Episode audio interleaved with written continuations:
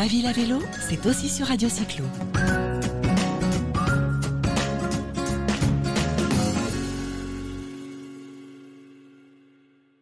Hello, Kateryna Shulha.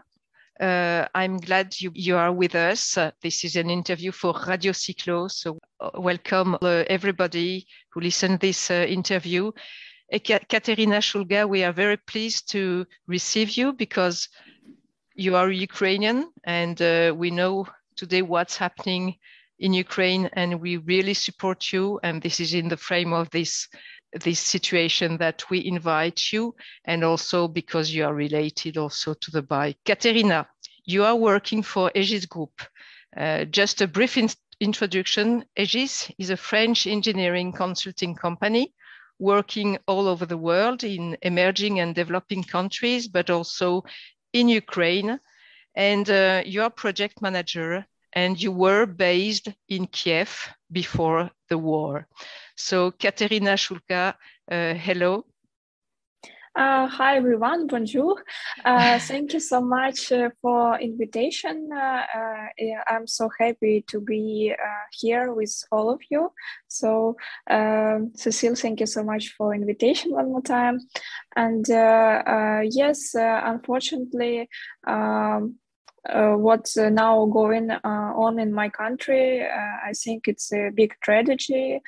And uh, so, because of that, me and my part of my family, my sister and my nephews, we fled to Bucharest. So, Kateryna, um, so you are now based in Romania. So you fled from Ukraine my first question is Did you expect this war before the 24th of February?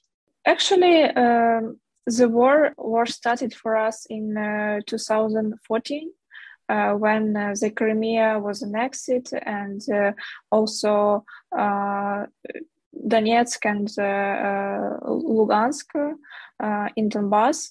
But um, because I live in Kiev, it's not affect me as much uh, as it can. I have a lot of friends who left uh, their home in Donbass and moved to Kiev uh, in that moment, uh, and uh, but in reality, uh, for a lot of people, unfortunately, this war was even in Kiev, somewhere far away. So even when we saw the news that Russia is going to um, invade. Uh, invade and uh, they uh, put some troops on our border uh, we still was uh, hoping that nothing will happen or if something will happen it will be not uh, like in kiev and that russia and putin will be there to shell in the city in 2022 but of course because it was all around in the news for the past uh, three months before uh, it started. Uh, so we receive a lot of instruction on work and uh, on TV in social media about how we should prepare, that we should prepare the backpack. So we have like a backpack with the documents, but we were hoping that we will never use it. It's good that in my family uh, we have people who were, were more concerned so they ask us to have at least a plan where we will go. But when did you uh, decide to go? The first day of the war uh, yes, actually, we wake up at five in the morning because of shelling, and my sister called me. And uh, so, because our plan was to go from the city uh, to village uh, where uh, my husband family live, so we took our stuff and ride near 15 hours to reach the place. But it's not far away. In reality, it's only kind of 200 kilometers so usually it takes like two hours to drive in normal in normal life. But because of traffic jams uh, uh, it was uh, so long and also scary because we were in a car and like all our kind of important things but actually like a few backpacks was with us and uh, we was uh, not sure what we should expect so we hear some helicopters some some planes. So it, it was scary. You fled yeah. to Romania, uh, where you partially uh, established now with your sister and her two kids. Uh, what did you let uh, in Ukraine? Uh, actually, we fled after a week we we spent one week in this house. We uh, sit in a basement with the kids and uh, also some like scary moments uh, with bombing. Uh, and emotionally it was really hard. And because uh, uh, my company provides possibility to take us to bucharest or warsaw because we have offices here we decided it with my sister and kids to move. It was a kind of hard decision because uh, we need to uh, first uh, leave our families. Uh, my husband and my sister husband, they are still in Ukraine. Also, my father decided to go to Ukrainian army to fight for for our country my mother is still in Ukraine and uh, she's she don't want to leave. Uh, she continue volunteering, go she's to work. Kiev. No, she is in Zaporizhia because I am originally from Zaporizhia. And actually, just yesterday, uh, like a big shelling was happening in Zaporizhia, and she works in library, and uh, the windows uh, flew out of uh, like her working place uh, hope like uh, she was not there because it was uh, just one hour before the opening so she was not at work and no any visitors uh, but uh, it's also really hard uh, for us emotionally. Be here safe when our friends our family like so it's very good that first that uh, the french uh, your french company which is Egis take care of you. It's a good thing that they take care of its employees. But when do you plan to to to go back to ukraine? Do you think this, there is a possibility in a soon future? And what do you think about your future? Actually we are really hope to return home soon. And uh, it, it's also like every day i'm thinking maybe we should return even right now because uh, when it started to be calm in some city or some part of Ukraine, and uh, a lot of my friends started to return, and I see a picture of Kiev, which is blowing. It's always like no no better place is home. So I really hope to return soon uh, to my husband, uh, to my city, and also uh, like my work in Egis closely related uh, for like rebuilding of infrastructure. And uh, I, I, really like that uh, my work this has this good meaning and uh, some values for my country.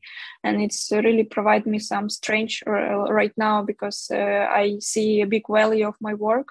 So I, I hope that uh, we will return soon and we'll rebuild and made uh, our country even more like sustainable, even better place to live. So uh, I, I really want to be optimistic.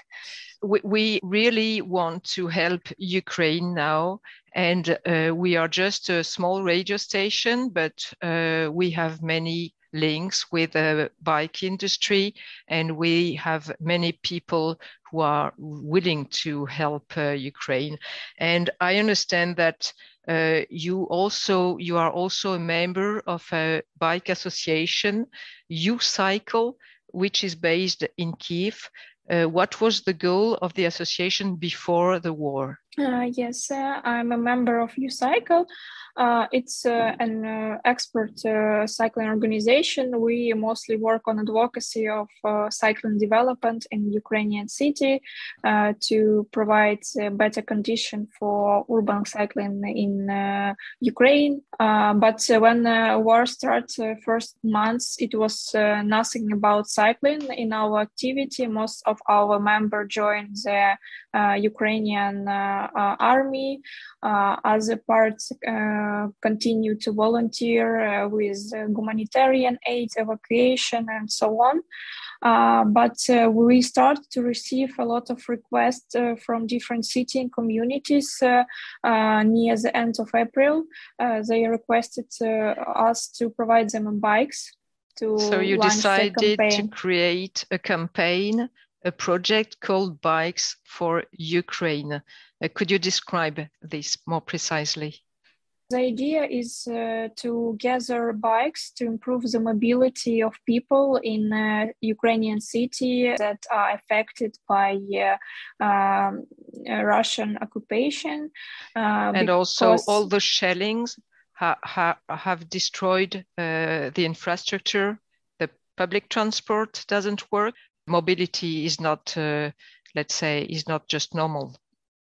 yes, actually, Mm, we can say even that public transport is not working in, in like uh, most of the cities and uh, not all people have their own cars and even if they have we have uh, a big problem with gasoline because it's really hard to like the, the, the amount of gasoline is really low so bicycle can be the perfect solution for mobility people to go to work to restart our economy and also uh, activists and volunteer actively use it for transportation of goods uh, to provide it uh, for the vulnerable uh, uh, citizen. so in, in that case, bike yeah. is a mean to deliver humanitarian aid also. Is it right? yes uh, humanitarian aid uh, foods medicine uh, because sometimes volunteers need to go from for example, if it's not big city, uh, it can be like hromadas. Uh, it's administrative units in Ukraine when a small city with uh, a few villages united in like this administrative unit. So people from the bigger, like not, not big, but bigger city should uh, go to small village to provide some help to older people or people with a disability and people who could not leave their home even in such uh, conditions and you sent me a picture of a young girl, young woman uh, who is delivering humanitarian aid. Uh, which what what means this picture for you? Actually, I was even me. Uh, I, I, was shocked when I see that because the building, uh, like back uh, on this picture, is completely destroyed and it's not uh, how I used to see our city. Uh, this girl, uh, she is uh, one of the volunteer of humanitarian center in Chernigiv.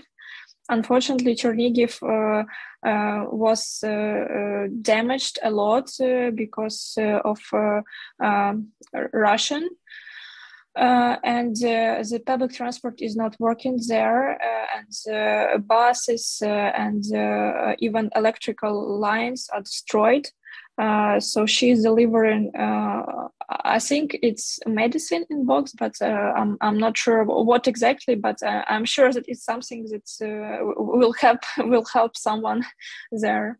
Okay. Well, thank you very much for this uh, this uh, information. Uh, to be honest, you proposed me to become your ambassador in France, and I wish I will be able to to collect with you some bikes and send you some bikes. So I'm really glad uh, to help you. And um, I want again to thank you for, for this information. Uh, I wish that the French people uh, will, uh, will help you in this issue, at least to provide bike uh, to deliver humanitarian aid. Uh, we are very glad that this is a, a, mean, this is a possibility to help you uh, as we can, let's say, at our level. So we wish you good luck. Uh, we know that you are still in Romania, but uh, we wish you to go back to Kiev uh, as soon as possible because it will mean that the situation is peaceful. Thank you so much. Uh, and I also want to thank you um, for all support that uh, French people provide to Ukrainians who also fled from their home. I know that there is uh, a lot of solidarity in France uh, to Ukrainian. And uh, thank you so much, uh, Cecile, for your help and invitation. Thank you.